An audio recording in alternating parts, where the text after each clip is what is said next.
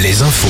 Avec Denis Lebars, bonjour. Bonjour Julien, bonjour à tous. Et on commence par une info route et ça bouchonne entre Nantes et Cholet. Oui, un accident cet après-midi à 20-25 km de Cholet. Résultat, des gros ralentissements se sont formés dans les deux sens de circulation, environ 5 km de bouchons. Notons par ailleurs que le trafic s'intensifie sur les grands axes en direction du littoral.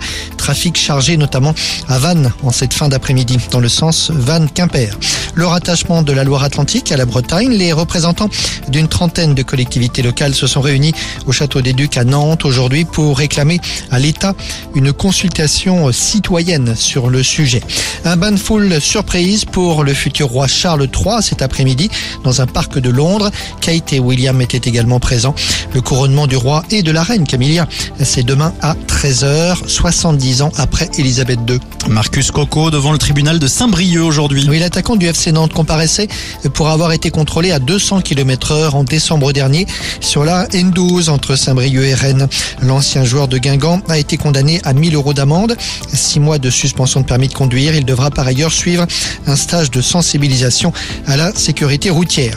Un petit plus pour les supporters du Stade Rochelet, la compagnie Ryanair ajoute un aller-retour supplémentaire vers Dublin pour la finale du 20 mai.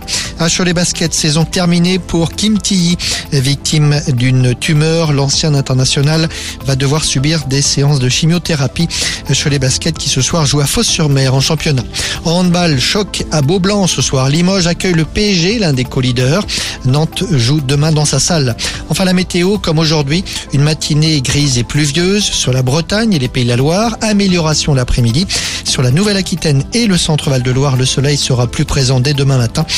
Soleil finalement assez présent aussi les deux jours suivants sur l'ensemble du Grand Ouest. Voilà Julien. Merci Denis, bonne soirée.